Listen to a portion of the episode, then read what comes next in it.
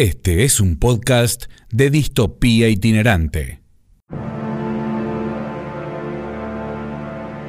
Fueron sus nombres marcados a fuego, fueron la comunión de la masa migrante, fueron nacientes de la gloria el día de su fundación, fueron de traje rojo, fueron como el ave fénix en el preámbulo de la resurrección, hicieron caravana de la fiesta popular, hicieron de la tradición justicia, hicieron criollas a las herencias e hicieron de corazón escudo. Oíd mortales, el fútbol sagrado. que me dio todo, me dio la posibilidad de, tener un pequeño nombre en el fútbol. Y bueno, uno le está eternamente agradecido, sobre todo a la gente por lo que me trata. Eh, tengo una tribuna con mi nombre, eh, tengo una agrupación con mi nombre. Y así para mí ese día fue el cierre de algo que nunca imaginé y que se me dio, ¿no? Pedro Catalano, ex arquero, atajó más de 333 partidos consecutivos en español. Hoy todavía trabaja en el club, se retiró después de los 40 años y atajó con 38 puntos de sutura en uno de sus brazos. Se transformó en leyenda del club y del fútbol argentino también. Iba a decir ex arquero profesional, pero lo de profesional ya quedó clarito, ¿no?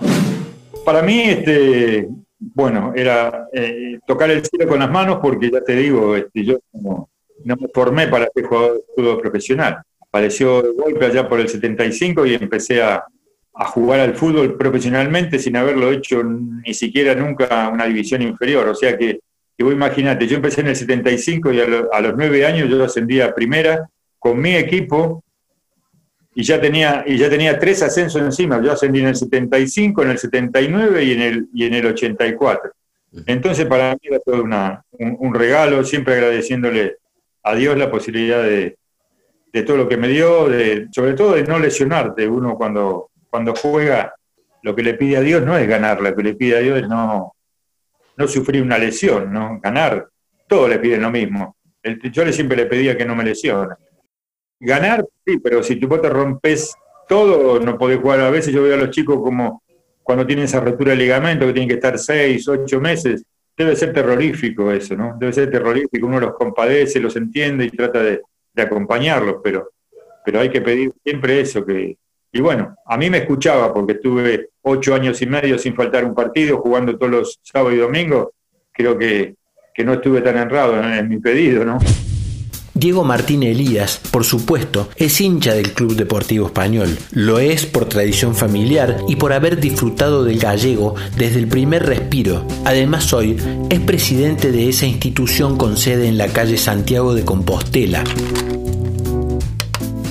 Se lo veía como, un, hecho un quiebre en la historia del club y bueno, estábamos todos, la familia entera, mucha gente, mucha gente yo tengo así flashes, era así todo sorprendente, ver autos tocando bocina, no entendía mucho, pero tengo esos, esos flashes así de, recordarlo, la verdad muy, muy lindo, ¿no?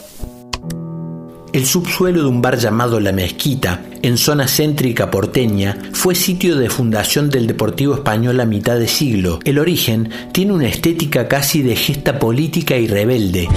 Bueno, ahí es donde, donde se, han juntado este, las primeras reuniones del club, ¿sí? ahí en el, centro de Buenos Aires, y, el país en ese momento, en uno de sus convulsionados días, estaba con un estado de sitio, por eso deciden un grupo de, españoles armar eh, esta institución y bueno, la, la arman la arman este, ahí medio entre gallos y medianoche y bueno, la, conforman este, para tener un mínimo, obviamente, de socios, participa un policía que, estaba custodiando, como lo anotan como socio, para llegar al mínimo. La creación de español tenía como también una connotación de unificar a los españoles que estaban peleándose a miles de kilómetros de su tierra por quienes eran franquistas y republicanos. Y esto podía terminar en un baile a los sillazos, en un club a los sillazos. Y Español lo que trataba de hacer era un club que unificara a todos de manera política. Entonces, este, a través del fútbol, de los campeonatos 2 de mayo que se realizaban entre la gente de la colectividad, se tomó el fútbol como, como un, un, enganche, ¿sí? y, bueno, se, con ese deporte como, como, prioridad, como puntapié inicial, se crea el, Club Deportivo Español, que se iba a llamar como Unión Española, parecido a lo de Chile, y, bueno, después se fue, se le puso Club Deportivo Español de, Buenos Aires, y, bueno, y nada, este, comienza ahí la, la travesía. El 12 de octubre de 1984, aniversario de su creación, el Club Deportivo Español de Buenos Aires, con Francisco Río Seoán en la presidencia y bajo la dirección técnica de la dupla López Caballero, logra su histórico segundo ascenso a Primera División. Español estaba ganando 2 a 0 y ya jugaba los domingos. La temporada 83 nosotros nos salvamos del descenso por un partido de desempate en cancha de Sarmiento de Junín. Y bueno, a partir de ese partido el, club quedó muy, muy convulsionado, muy golpeado. Eh, Español estuvo a punto de, descender a la C. Y, bueno, nada, es una muy mala campaña, va un desempate eh, en cancha de Sarmiento de Junín contra Central Córdoba, zafa por penales, empata el partido, va a penales y bueno.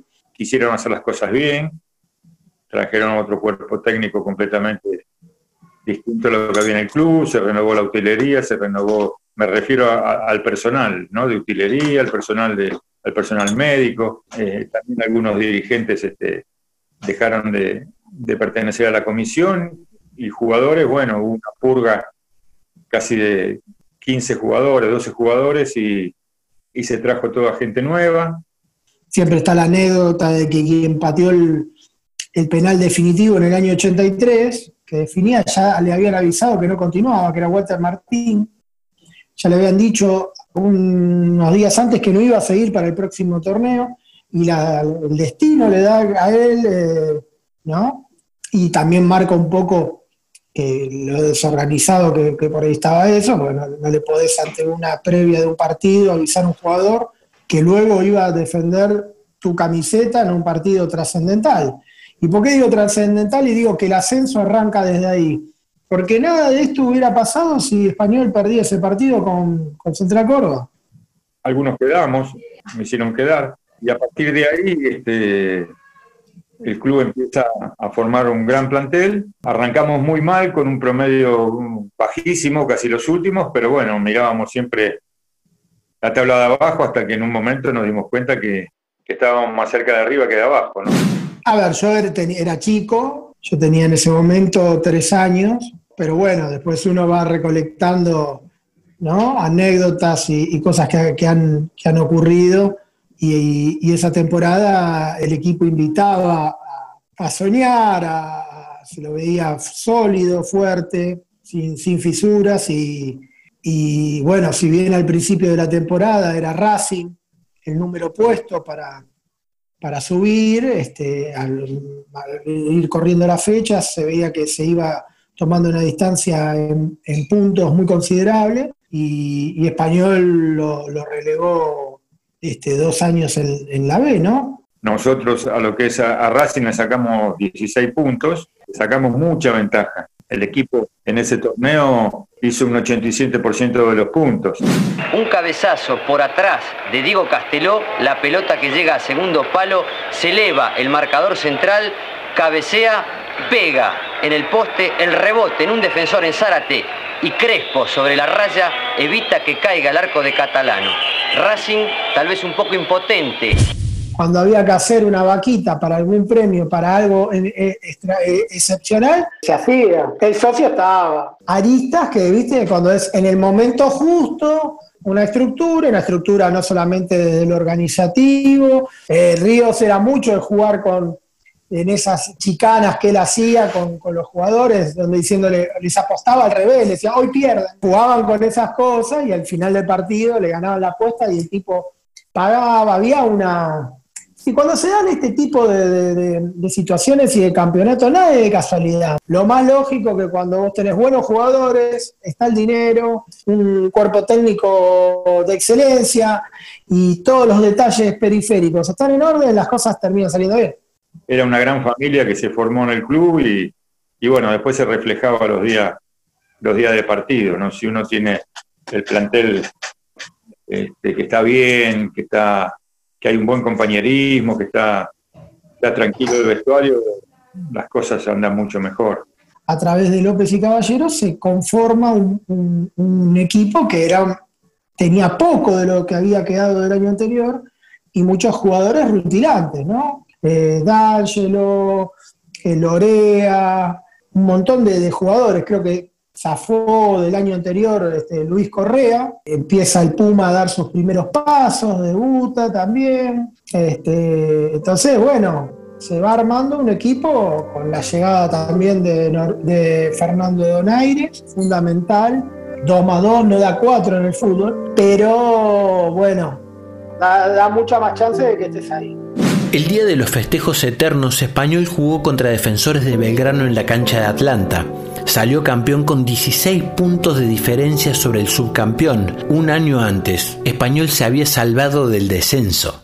Levantar la copa por el esfuerzo que hicieron sus jugadores en consagrarse campeón, en ser el mejor equipo de la primera división B. Este, había muchos, muchos equipos importantes. Colón, eh, Porvenir, eran equipos que eran, que eran complicados en ese momento. Eh, Banfield ha sido también un, equipo complicado, de hecho en las dos ruedas española Banfield fue uno de los poquitos que no lo, que no lo pudo vencer, Quilmes. Y seguimos con la jornada sabatina de Primera División B, continúa su marcha impertérrita casi Deportivo Español con una productividad, una efectividad realmente llamativa. Volvió a ganar ayer 1 a 0 ante Colón de Santa Fe. Estudiante Casero, Morón, eh, Atlanta, creo que estaba Gimnasia también, Racing, Los Santos. Defensores de Belgrano y Gimnasia, Gimnasia ya pintaba como que iba a ser un hueso duro de error y después a la postre termina ascendiendo, y defensores este, también, de hecho el, ascenso se da contra defensores cuando se le derrota en, cancha de Atlanta y ya no dan los puntos para que, que lo alcance. Ese también era, era otro de los rivales a vencer, ¿no? Deportivo Español le ganó 1 a 0 al Real Club Deportivo de La Coruña en el año 1981. Contarán los diarios para abrir las puertas del ahora llamado Estadio Nueva España, por aquel entonces solamente Estadio España, la casa del club, ubicada en el Bajo Flores. Y hay una anécdota del, partido con, con Racing en español, donde, bueno, Español obviamente quería aprovechar todo el público que iba a traer Racing al, estadio. El estadio en ese momento tenía 15.000 15 eh, personas. Y este, a Río Ciudad se le ocurre anexarle una tubular, una tribuna tubular a, la que ya tenía, como para que entrara más gente y todo. El viernes por la tarde viene el, no me acuerdo cómo se llama en ese momento, pero vamos a decir el organismo de seguridad que controlaba con el comisario y todo, y le dice a Río, mire, acá hay que suspender partido porque esto no se lo permitimos. Esto es peligroso, esto, del otro, que pin, que pa. Ríos insiste en ver de qué manera podía torcerle el brazo de jugar con el estadio, con esa tribuna tubular que le daba todavía una capacidad, vamos a poner, de 15.000, la llevaba a 24 a 23 mil personas más. Y al ver que no, no podía torcer la, voluntad eh, y que el partido se iba a suspender, porque estamos hablando de que esto era viernes 4 de la tarde y el partido se jugaba 3 y media del otro día, le hace a, a, los Ríos Vane hasta una, una chanza y una, una apuesta al comisario, le dice, el partido mañana se juega, venga a inspeccionar la cancha a las 11 de la mañana esto se desarma todo, se juega el partido. El comisario incrédulo le dijo, pero escúcheme, esto es imposible. ¿Por qué? A ver, ¿cuánto tiempo le llevó a armarlo? ¿Por qué lo va a desarmar tan rápido? Viernes 4 de la tarde. La anécdota cuenta de que en ese momento, vos ubicaste, en 1984 no existían los celulares, él repartió el mensaje entre, vamos a poner, 40 50 personas. 4 de la tarde, a las 11 de la noche había 300 personas desarmando la tribuna tubular y sacando fierros. Eh, y sacando y sacando toda la noche. No había iluminación en ese momento, iluminando con los coches. Al otro día vino la inspección y el partido se jugó. Catalano que contiene así el tercer penal en este campeonato de Primera B. Deportivo Español también tuvo oportunidades, pero no se concretaron. El 0 a 0 califica un partido en el que no se sacaron mucha ventaja y en el que Deportivo Español sigue comandando este torneo de Primera B con 5 puntos de ventaja hacia Racing. Hola Pato Benítez, bienvenido. ¿Qué me podés contar de la camiseta del Deportivo Español? Deportivo Español, en la campaña del ascenso de 1984, usó una camiseta clásica Adidas, roja, lisa, con las tres tiras y el cuello blanco, el puño también, y el sponsor era Biekert. La particularidad que tenía es que esta cervecería era propiedad de Río Seoane, y es la cervecería más antigua de la Argentina. Al día de hoy ya no se la ve como marca y fue vendida varias veces entre distintos grupos internacionales. Con respecto a la gira que hicieron por Corea en 1987, dio paso a un par de situaciones bizarras que tuvieron como clímax la utilización de una camiseta de una marca desconocida para el mercado occidental. Sufrieron el robo de su indumentaria ni bien llegaron a Seúl, o eso se cuenta, y los organizadores de la President's Cup, de la cual participaban también Tailandia, Egipto, Estados Unidos y un combinado húngaro y la selección local de Corea del Sur, le ofrecieron hacer una réplica de la tradicional camiseta Adidas. Resignados los argentinos aceptaron y grande fue la sorpresa cuando vieron el modelo Made in Asia, con una marca desconocida, con letras en coreano, que es la misma que usaba la selección de Corea del Sur en aquel momento. Un parche en las mangas muy extraño y además en los puños y en el cuello los colores verde, blanco y rojo, formando la bandera italiana ¿Por qué? Porque allá creían que Deportivo Español era un equipo italiano, no argentino. No solo hicieron la roja, sino que hicieron una camiseta azul, toda lisa, con la marca, el escudo Deportivo Español, el sponsor, que era Bieker, y de vuelta el cuello con la bandera italiana. Bueno, bastante particular ese modelo y hoy en día es un tesoro apreciado por algunos coleccionistas de camisetas de fútbol. Slazenger era la marca que también era como un pumita, así que tenía dibujado muy parecido a lo que es la, puma de acá, era, era parecido así. Pero se hizo porque, bueno, alguien nos, consiguió esa, esa marca y, bueno, aprovechamos y, usaron esas camisetas. Nos dieron todos los, los, conjuntos, este, camisetas, pantalón, media, y por eso, bueno, este, se usó, pero no sé de dónde salió esa historia, yo también la escuché, la historia esa de que habían robado las camisetas y todo eso. No, no, nada de eso, no, no. No fue así. Se consiguió ese sponsor y bueno, como, como la persona que nos acercó hasta la gira lo conseguía, bueno, vinieron, tomaron unas medidas más o menos y hicieron las camisetas. Y esto es lo otro, y el escudo de español, que algunos no lo entienden, dicen, pero parece la bandera de Francia, ¿no? El celeste y el blanco del escudo representan la camiseta de Argentina y el rojo representa la camiseta de España. Y el contorno del, escudo de español es el contorno de la geografía de España. Y ahora uno tiene ganas de levantar la copa. Levantar la copa por la seriedad, por el trabajo, por el conocimiento, por el permanente estudio de dos hombres, López y Caballero, directores técnicos del Deportivo Español.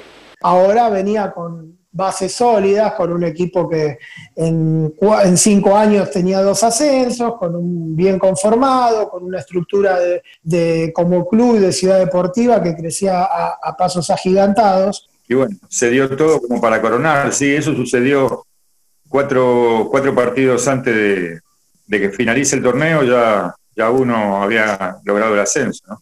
Era volver a primera, había gente que lo había visto en primera en el año 66, cuando asciende por primera vez, pero bueno, era como que nos habíamos quedado con, ganas de más, porque en ese momento la excursión en primera se la tomó un poco justamente como un paseo.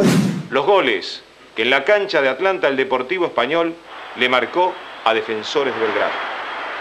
La cátedra que se repite todos los sábados, aunque fuera viernes los tiros libres y los goles de Donaires.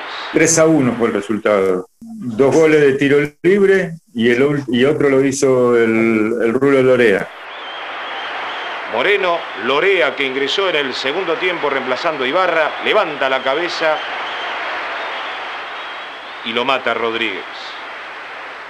Faltaría el derecho que le pegan los tiros libres. Es D'Angelo. Con toda la alegría y con todas las ganas pone el 3 a 0.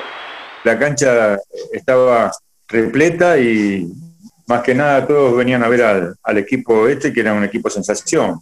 Y vos fijate que eh, ese ascenso se podía haber generado tres fechas antes, se da con Defensor de Verano, que era el rival directo. Cayó en esa fecha, justo es el aniversario, aniversario del club.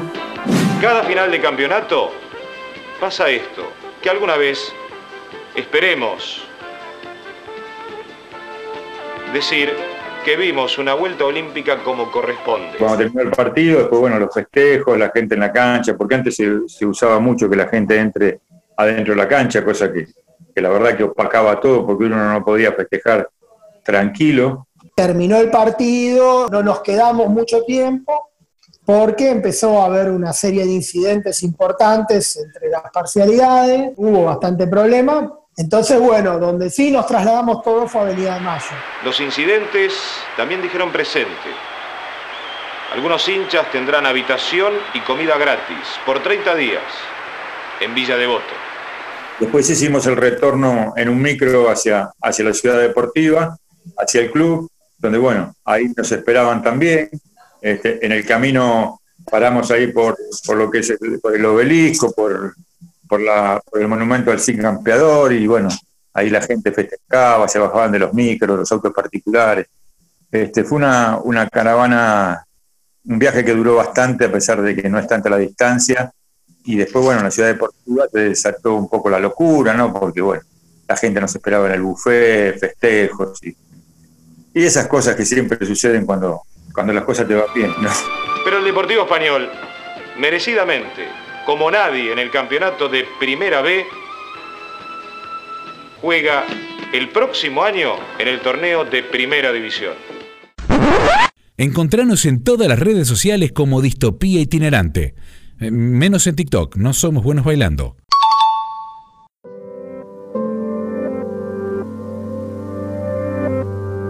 Catalano, el Chupa Zárate, D'Angelo, Clide Díaz, Ojeda, Crespo Correa y Donaires en el medio, Lorea, Moreno y el Puma Rodríguez, el goleador, parte del equipo que se consagró. Con esa llegada del 84 a la máxima categoría, Español formó una identidad, construyó un vínculo magnético con el público futbolero y se mantuvo 14 años en primera, hasta clasificó a copas internacionales.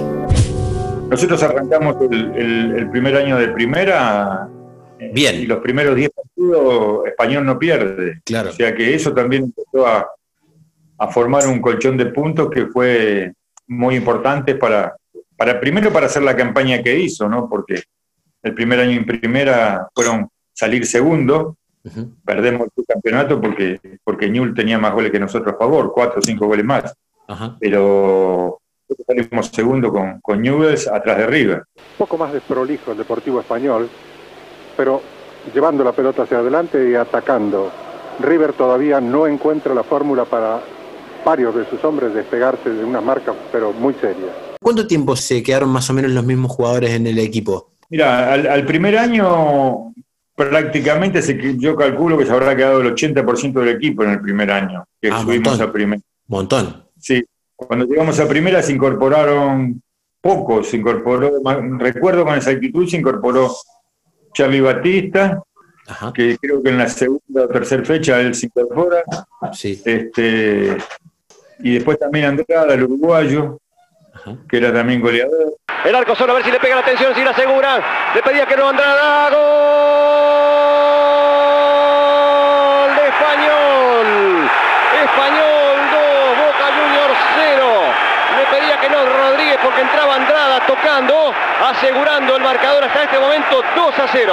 Por un lado te da bronca, pero por el otro lado también hay que ser consciente de que lo nuestro fue, fue milagro, era titánico, ¿no? Era un equipo que, que no conocían, que se pensaban que, nos iban a llevar a puesto y bueno, de repente se encontraban con un equipo muy estructurado, que pasaba la línea de la pelota rápido, se hacía un bloque defensivo y hasta en mitad de cancha y a partir de ahí, bueno, cuando recuperábamos se salía rápido de contragolpe. Muy de López y Caballero, salir un poquito como los boxeadores a medir el partido, vos, a ver, siempre se decía que no había nada más aburrido en primera que un ferro español.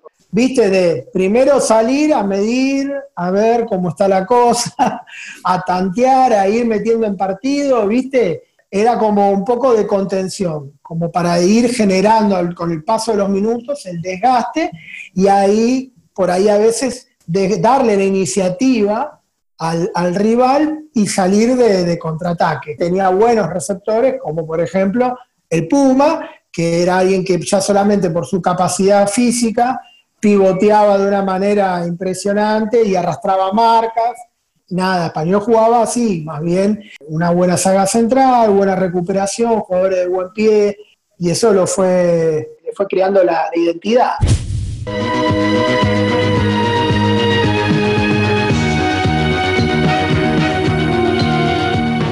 Acá le pega Donaires al balón, una pelota que pasa sobre la barrera y se va muy cerca del palo. Atención, se escapalón, se le pegó, cayó al piso, marcó abajo el juez, atención penal, penal que favorece al Deportivo Español. Español fue protagonista con su empate en la bombonera frente a Boca Juniors de la emisión número uno del histórico programa Fútbol de Primera. Eran los inicios del equipo en la más alta competencia local y el hecho se destaca porque la prensa especializada no estilaba observar a los equipos menos brillantes. Sí, el primer Español Bocas 2 a 2, la primera transmisión de fútbol de primera, eh, en el cual iba ganando Español 2 a 0. Y en la bombonera, si vos haces la sumatoria con Boca, por ejemplo, entre los partidos que empataron y los partidos que, le ganó Español, es decir, vos sumás las victorias de Español contra Boca más todos los empates, se supone que Boca le tiene que arrollar a Español, y sin embargo supera la cantidad de victorias que tenía Boca. Y cuando tenía victorias,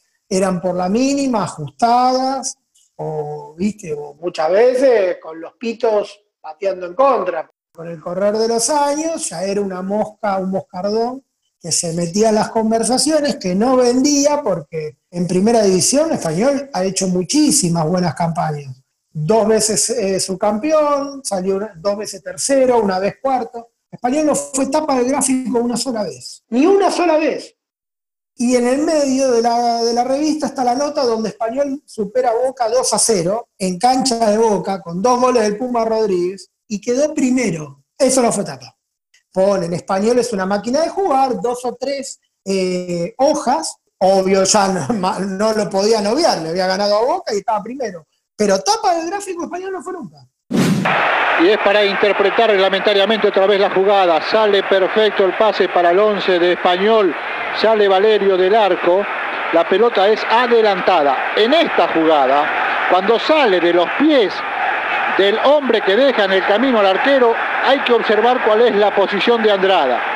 Si Andrada está detrás de la pelota, quiere decir que está habilitado, aunque después quede solo, sin tener los dos adversarios por delante como marca el reglamento. ¿A qué voy con esto? Que, bueno, los medios mandaban también. Entonces decían, español molesta porque te puede jorobar un campeonato, le gana a los grandes, no vende. Ha tenido campañas muy, muy memorables, este, clasificando a la Copa Conmebol, la Leguilla Prelibertadores varias veces, cosas que han pasado. Eh, esa, esa camada histórica, este, más o menos tuvo, yo estuve hasta fin del 94, pero ya por el 96, por ahí ya, ya se fue desarmando todo, ya no quedó nada, ningún jugador, nada, y el club, el club este, empezó a endeudarse y, y, no había caso de, salir deportivamente, los resultados tampoco se daban, empezaron a llegar este, las cosas, iban todas para atrás, pedido de quiebra, en el medio de toda esa pandemia el club trata de salir, trata de, ir este, solventando esos gastos, pero no había forma, no había forma, se descapitaliza porque pierde el juicio con seis jugadores, que estaba Pontiroli, Campañolo, Guede, Fuentes, bueno, eh, Potenzoni y alguno más, no recuerdo si estaba Castillo ahí, bueno, no, no, no recuerdo con exactitud. Pero bueno, estamos muy orgullosos de nuestro paso por la máxima divisional, hoy nos toca otra realidad, pero bueno, nada, nada que, no haya que, trabajar y que sea imposible de, obtener, ¿no? Sobre el final de los 90, entre descensos y crisis financieras, Español comienza a transitar un duro camino hasta la quiebra definitiva en el 2000. Las instalaciones se cerraron por completo y flotaron literalmente en la desidia.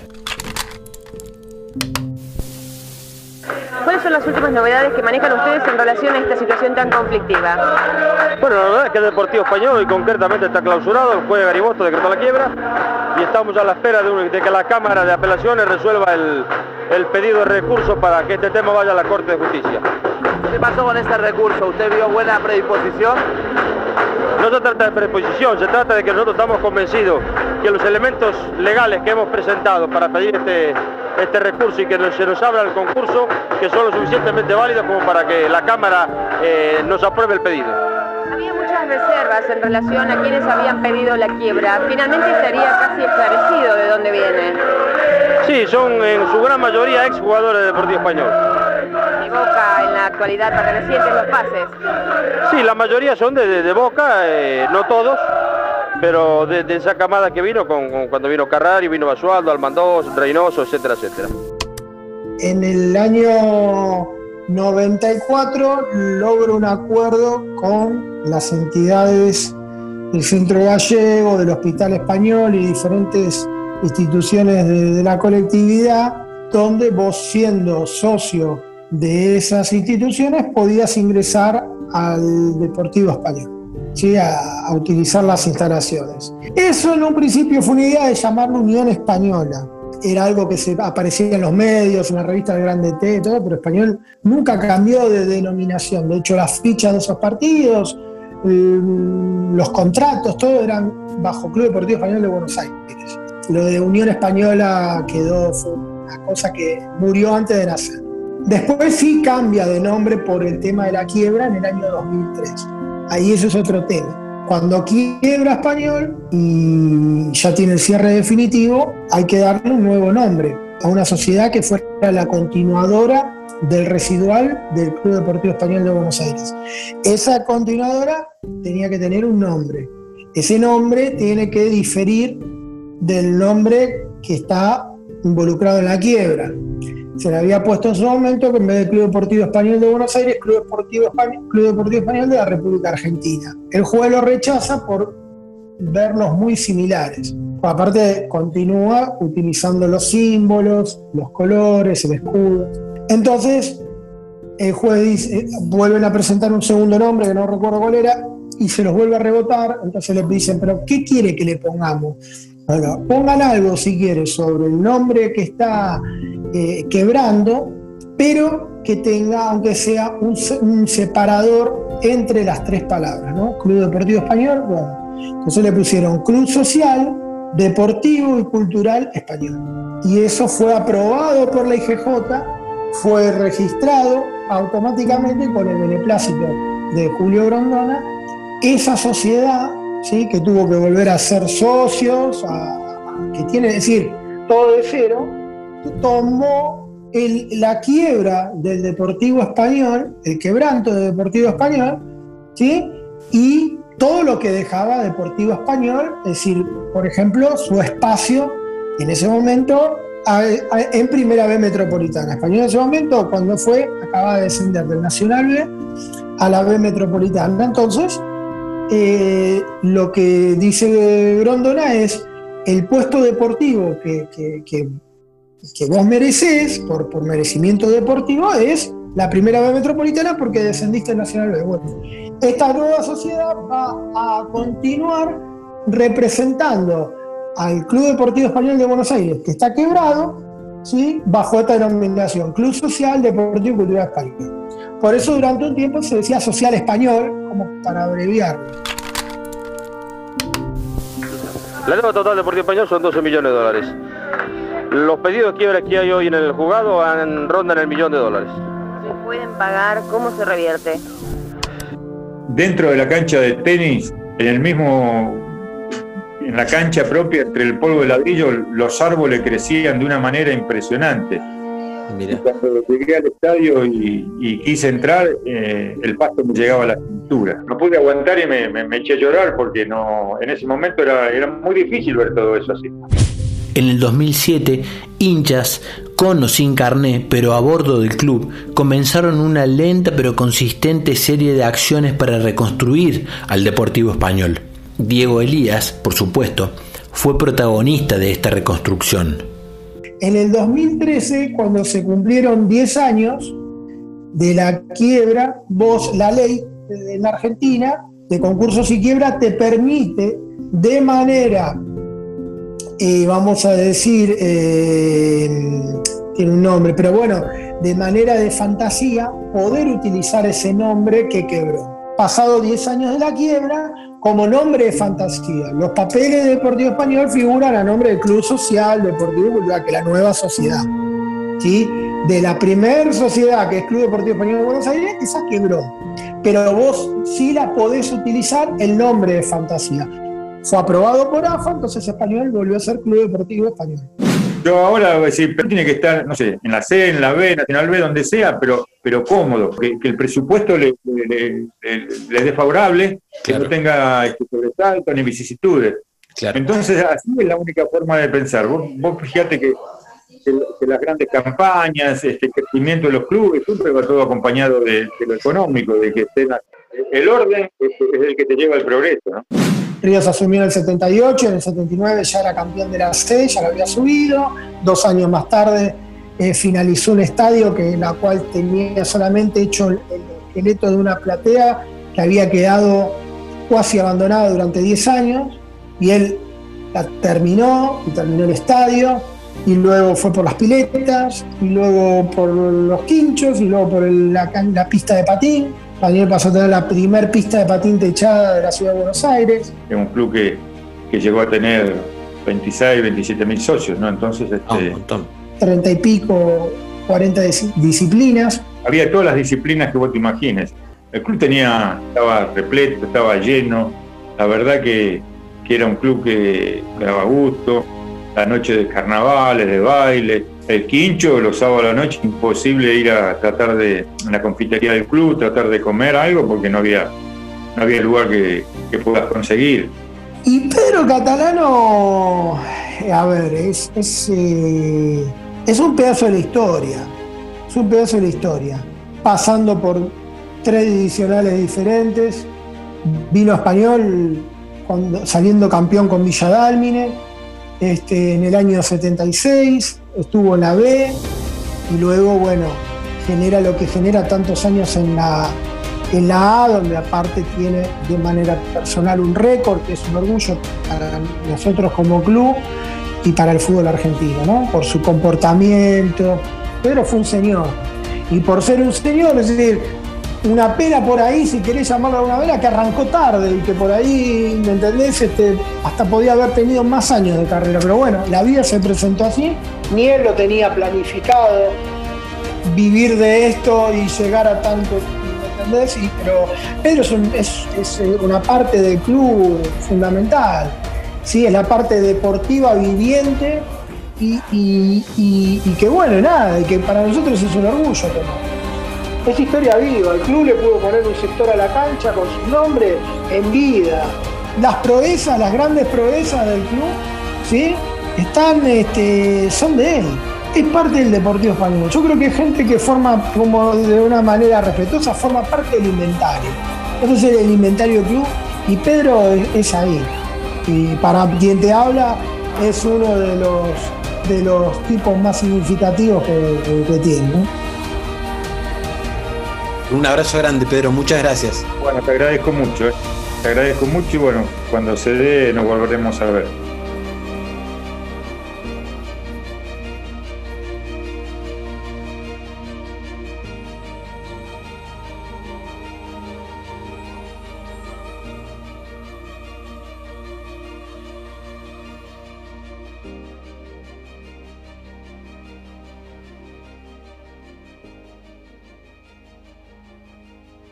Gracias por escuchar. Este fue un contenido de Distopía Itinerante.